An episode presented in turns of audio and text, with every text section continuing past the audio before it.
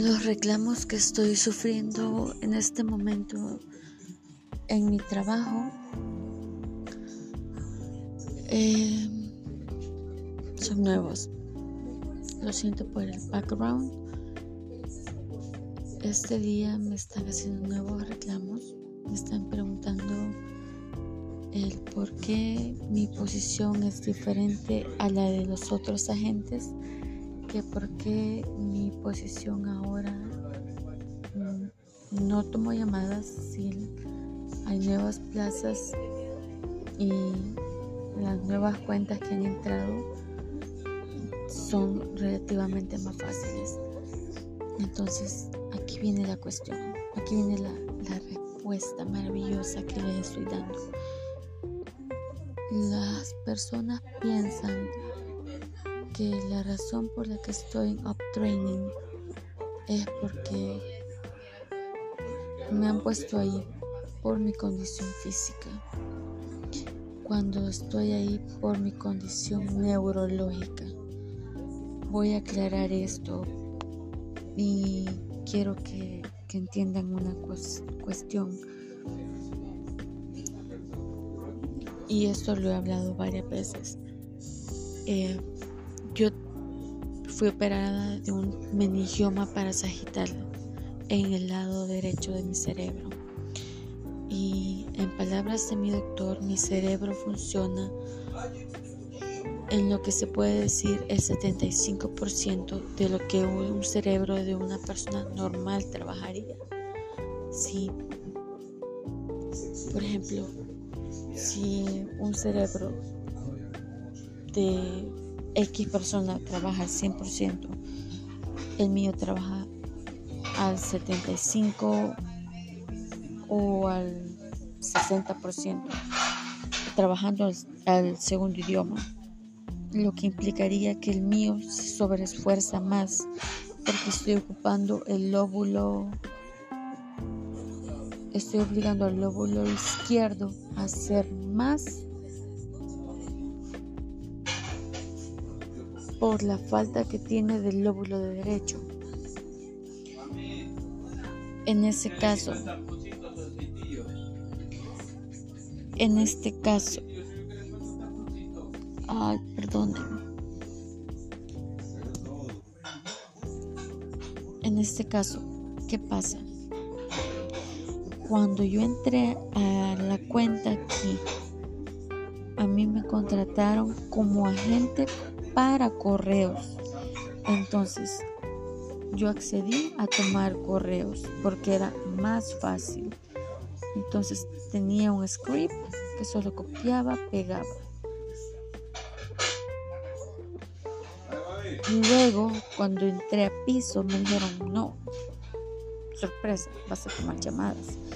O sea, no es que no estuviera acostumbrada a tomar llamadas, sí estaba acostumbrada a tomar llamadas pero las llamadas que yo tomaba eran de soporte técnico, no de banco. Y aparte de eso, eh, pues era soporte técnico, como les decía.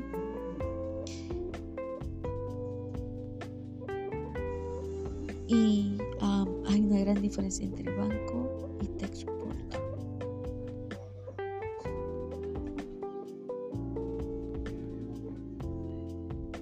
Pero este lo he intentado, intenté tomar llamadas, había problemas, había días en que el estrés me ponía mal, me hacía temblar, me hacía me frustraba muchísimo porque no podía controlar mis emociones. Usualmente soy una persona que controla sus emociones, pero no podía. Me tenía que tomar más de la dosis de medicamento, me tenía que...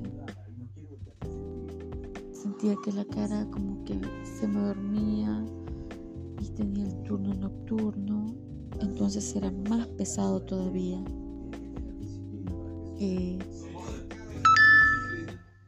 ¿Qué pasó después de eso? eh, pues llegó un día en que convulsioné,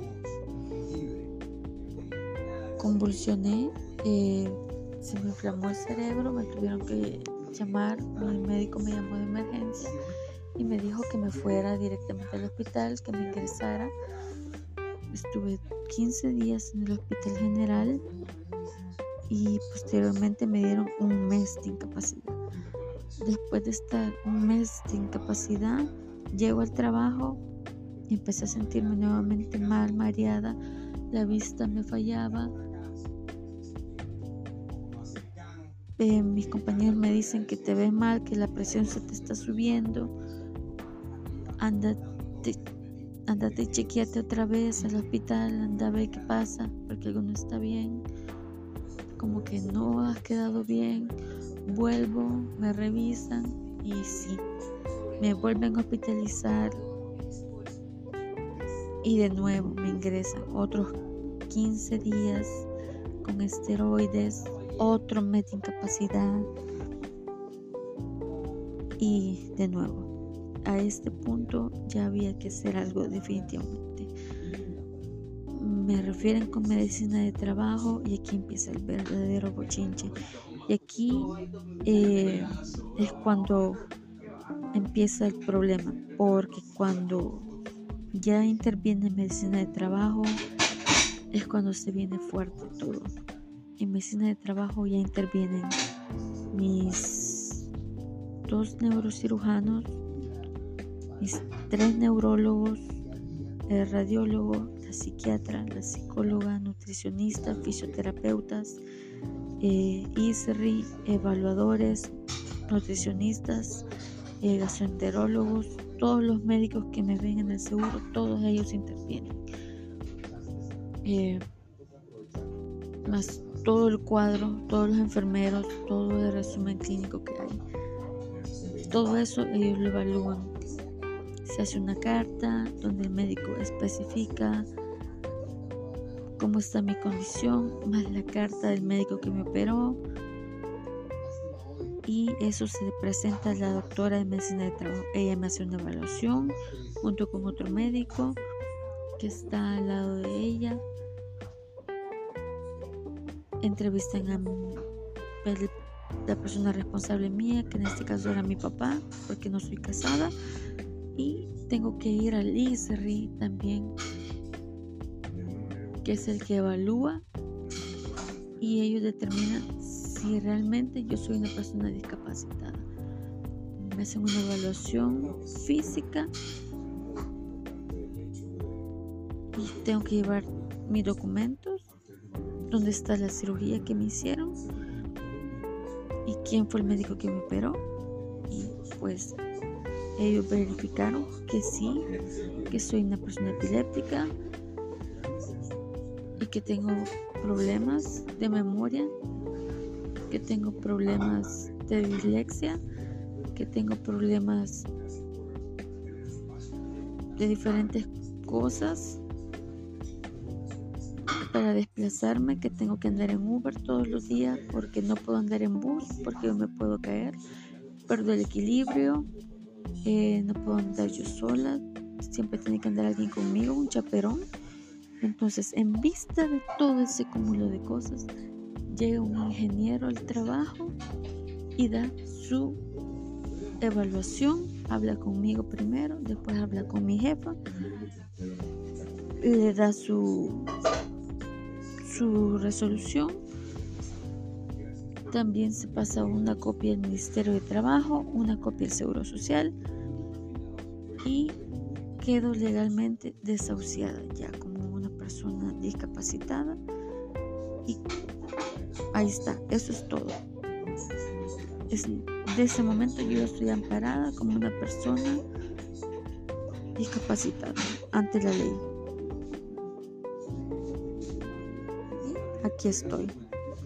Entonces, las personas en mi trabajo piensan que mi puesto de up-training es debido a mi condición física cuando todo se debe a mi condición neurológica, porque mi problema es neurológico. a la cirugía que yo tengo en la cabeza, a la epilepsia, a mis problemas de pérdida de memoria, a que de repente olvido cosas, olvido fechas. Es, es feo. Es feo vivir así. Leer y tengo que leer las cosas tres, cuatro, cinco veces hasta que tengo una buena retentiva. En la universidad es peor porque me cuesta mucho analizar las cosas. Y no sé cómo hacerlo, pero ahí vamos. Imagínense el otro año que vuelvo otra vez a la universidad. No sé cómo voy a hacer. Pero bueno, ahí voy. Entonces, si me preguntan, esto es lo que está pasando. Es increíble. ¿Cómo la gente puede pensar que yo me estoy aprovechando de la situación? Si la gente cuando me contrataron ya sabían de esto. No me pueden decir yo no sabía. Claro que sabían. Yo les avisé, yo les proporcioné la información médica. Y bueno, pero después no pueden decir que no estaban avisados.